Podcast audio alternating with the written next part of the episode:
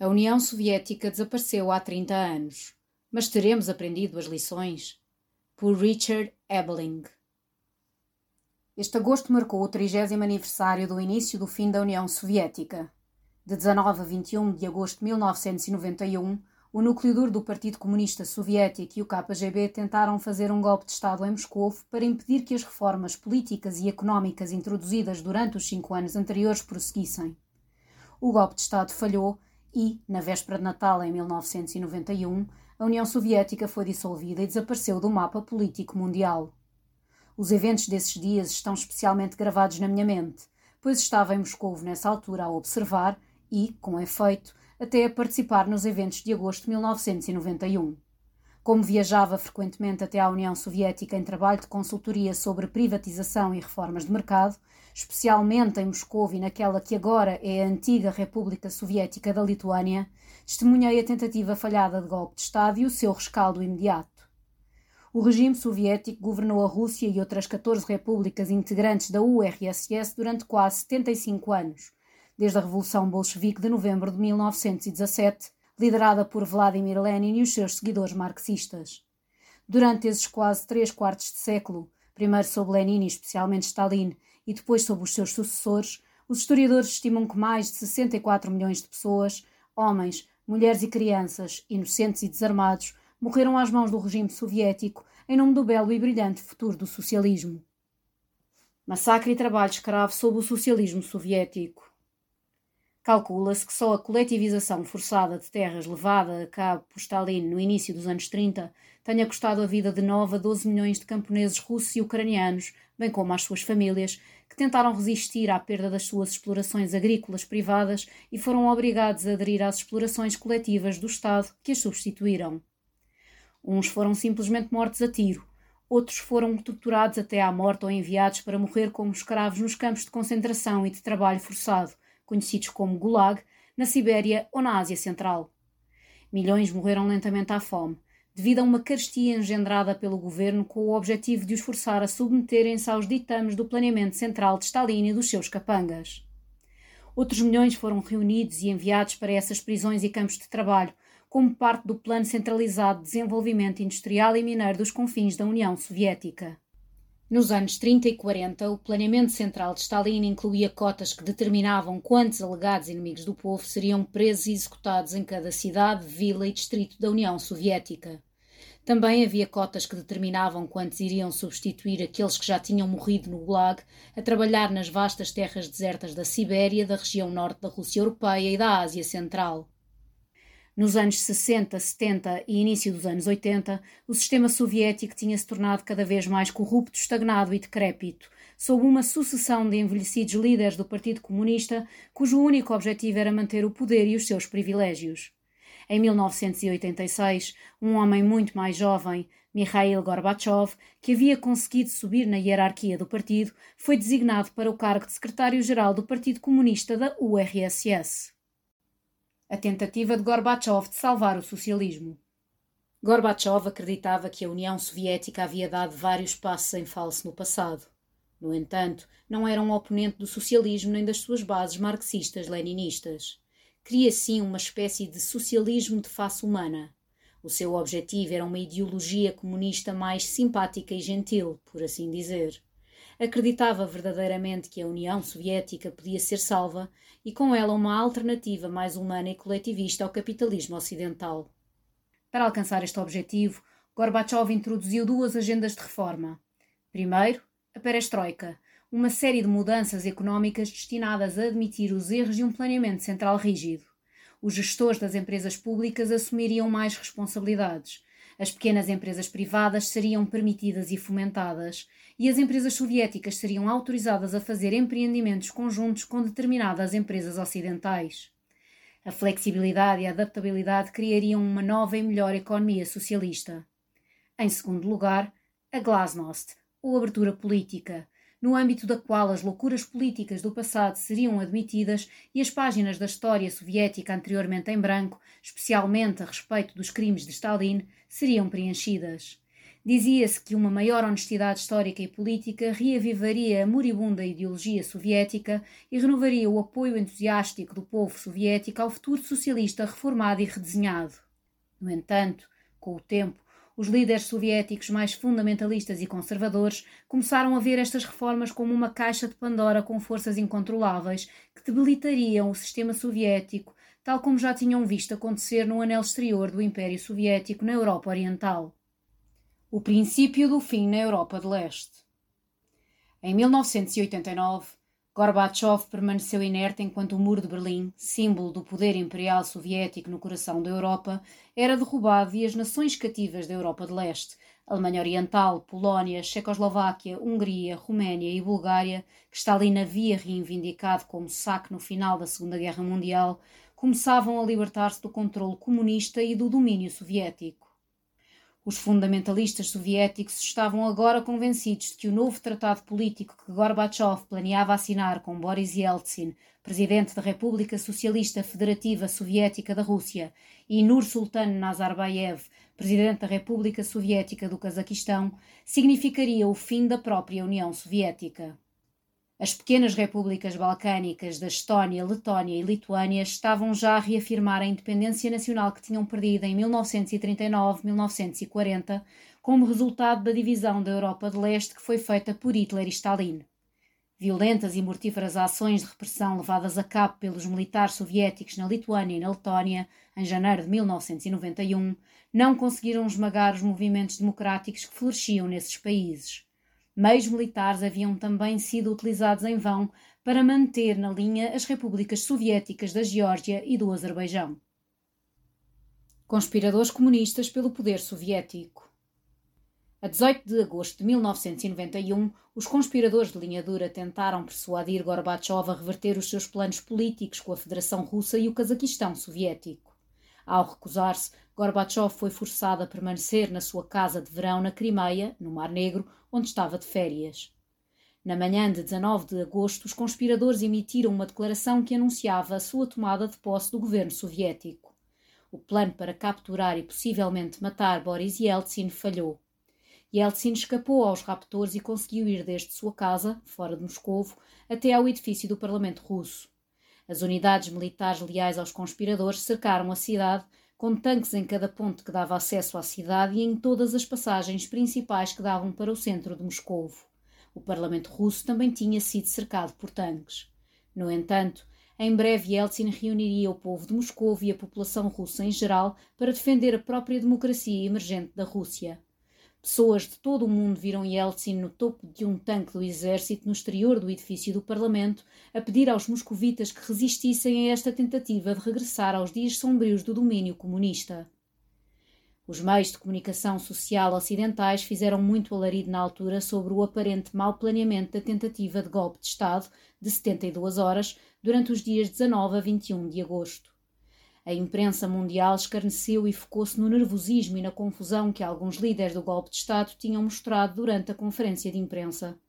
Os conspiradores foram ridicularizados pelo seu comportamento pateta ao terem deixado escapar a oportunidade de raptar Yeltsin e demorado tanto tempo para tomar o edifício do Parlamento russo, ou então por deixarem as linhas telefónicas internacionais abertas e nem sequer tentarem bloquear os canais de notícias estrangeiros que estavam a transmitir em direto o que acontecia em toda a União Soviética.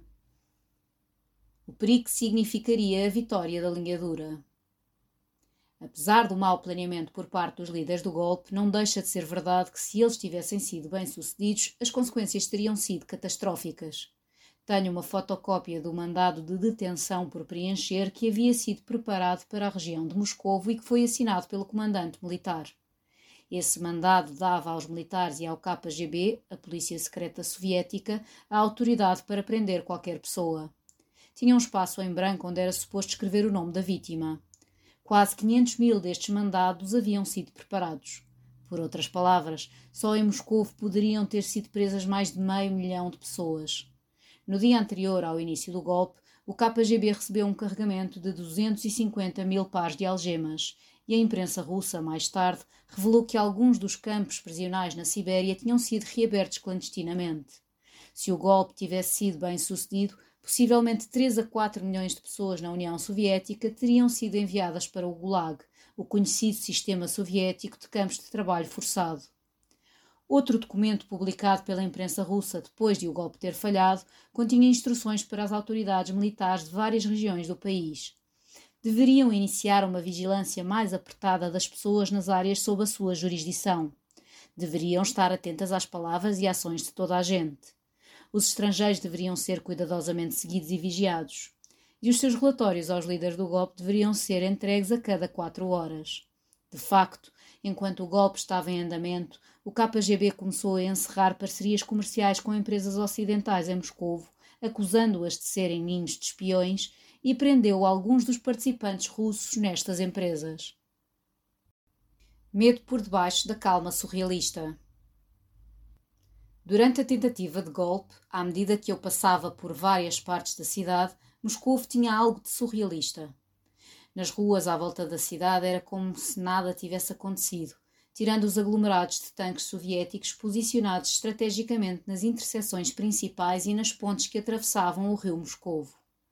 Os táxis patrulhavam as avenidas à procura de passageiros. A população parecia tratar da sua vida, indo e vindo do trabalho, ou esperando em longas filas nas lojas do governo para se abastecer com os bens essenciais do dia a dia, que escasseavam, e os condutores também faziam fila, como de costume, nos postos de gasolina que eram propriedade do governo. Mesmo com a chapa de matrícula claramente estrangeira no meu carro alugado, nunca fui mandado parar enquanto conduzia pelo centro de Moscovo. Os únicos sinais que indicavam que se tratava de dias invulgares eram a existência de uma expressão mais melancólica do que costume no rosto de muita gente e o facto de, nas lojas, muitas pessoas se amontoarem silenciosamente em torno dos rádios depois de terem feito as suas compras. No entanto, a aparência de quase normalidade não conseguia esconder o facto de o futuro do país estar por um fio. Os russos correram riscos em prol da liberdade. Durante três dias dessa semana fatídica, russos de diferentes estratos sociais tiveram que se perguntar a si próprios que preço atribuíam à liberdade. E milhares chegaram à conclusão de que estavam dispostos a arriscar as suas vidas para impedir o regresso ao despotismo comunista, se esse fosse o preço a pagar. Esses milhares apareceram no Parlamento russo em resposta ao apelo de Boris Yeltsin construíram barricadas improvisadas e prepararam-se para se oferecerem como escudos humanos desarmados contra tanques e tropas soviéticas caso estes tivessem atacado. Eu e a minha futura mulher Ana estávamos entre os amigos da liberdade que se mantiveram vigilantes durante a maior parte desses três dias, enfrentando os tanques soviéticos. Entre estes milhares, três grupos destacaram-se na luta pela liberdade. Em primeiro lugar, os jovens com idades compreendidas entre os 13 e os 20 e poucos anos, que tinham vivido num ambiente mais livre durante os últimos seis anos desde que Gorbachev tinha subido ao poder e que não queriam viver sob o terror e a tirania que os seus pais conheceram no passado. Em segundo, os novos empresários, que se aperceberam que sem uma ordem política livre, as novas liberdades económicas que lhes permitiam estabelecer iniciativas privadas seriam esmagadas. Por último, os veteranos da Guerra Soviética no Afeganistão, que tinham sido forçados a servir o imperialismo soviético e que agora estavam determinados a prevenir o seu regresso.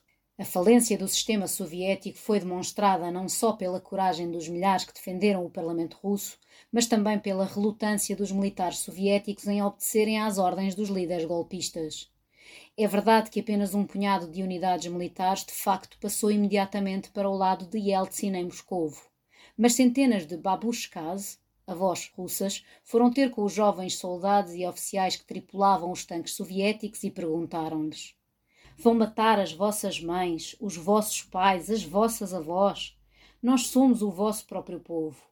O último ato do golpe deu-se quando essas unidades militares se recusaram a obedecer às ordens e a tomar o edifício do Parlamento russo com o possível custo de centenas ou milhares de vidas. Liberdade, liberdade, liberdade. Na límpida e quente terça-feira de 22 de agosto, o dia após o falhanço da tentativa de golpe de Estado, milhares de moscovitas juntaram-se numa grande praça atrás do Parlamento russo e ouviram Boris Yeltsin a dizer que aquela área iria, dali em diante, passar a ser chamada Praça da Liberdade. A multidão replicou em uníssono: Svaboda! Svaboda! Svaboda! Liberdade! Liberdade! Liberdade! uma grande bandeira da Rússia pré-comunista com as cores branco, azul e vermelho foi drapeada ao longo de todo o comprimento do edifício do Parlamento. A multidão olhou para cima e viu a bandeira vermelha soviética, com o seu martelo e a sua foice amarelos no canto superior esquerdo, a ser baixada do mastro da bandeira no topo do Parlamento e as cores russas a serem içadas pela primeira vez no seu lugar. E novamente o povo cantava: Liberdade! Liberdade! Liberdade! Não muito longe do edifício do Parlamento, em Moscou, nesse mesmo dia, uma grande multidão tinha-se formado na Praça Lubyanka, a sede do KGB. Com a ajuda de uma grua, estes moscovitas deitaram abaixo uma grande estátua de Felix Dzerzhinsky, o fundador da Polícia Secreta Soviética, que se encontrava perto da entrada da sede do KGB num pequeno parque do outro lado da sede do KGB, num canto onde se encontra um pequeno monumento em homenagem às vítimas da prisão e dos campos de trabalho forçado soviéticos, deu-se uma manifestação anticomunista. Um jovem vestido com um velho uniforme militar da Rússia czarista queimou uma bandeira da União Soviética e tocou no seu acordeão músicas patrióticas do período pré-revolucionário enquanto a multidão aplaudia. O pesadelo da tirania e do terror comunista, que durou 75 anos, estava a chegar ao fim. O povo russo ansiava por liberdade e deliciava-se na alegria imaginada de a ter. Desde essa altura que a história da Rússia não alcançou nenhum desses anseios de agosto de 1991. No entanto, este continua a constituir um momento importante, marcando o fim simbólico do pesadelo coletivista do século XX. Jovens americanos e britânicos não conhecem a história e querem socialismo. Avance para o dia de hoje, 30 anos mais tarde. É como se os últimos 100 anos da Câmara de Horrores Socialista, não só na União Soviética, mas também noutros lugares espalhados pelo mundo em que os governos nacionalizaram em grande escala os meios de produção e impuseram formas de planeamento central, nunca tivessem acontecido. A brutalidade e barbaridade do regime nacional socialista, nazi, na Alemanha de Hitler têm sido destacadas em muitos filmes e documentários nas décadas que se seguiram ao fim da Segunda Guerra Mundial. Mas comparem-nos com a escassez de filmes e documentários semelhantes sobre a União Soviética e regimes socialistas similares, e sobre os seus desastrosos sistemas de planeamento central, com toda a sua tirania, crueldade, chacina, corrupção e panóplia de privilégios e benefícios para a grande rede de membros do partido e da elite de burocratas que controlava a economia. Os recentes inquéritos US Attitudes Towards Socialism, Communism and Collectivism, de outubro de 2020, feito nos Estados Unidos pela Victims of Communism Memorial Foundation, e Left and Ahead, Serving Attitudes of Young People Towards Capitalism and Socialism, de julho de 2021, feito no Reino Unido pelo Institute of Economic Affairs, com vista a averiguar as opiniões da população sobre os sistemas socialista e capitalista, sobretudo entre as faixas etárias mais jovens, revelam claramente que o conhecimento e o entendimento sobre como foi a realidade socialista se evaporaram por um buraco de memória orwelliano.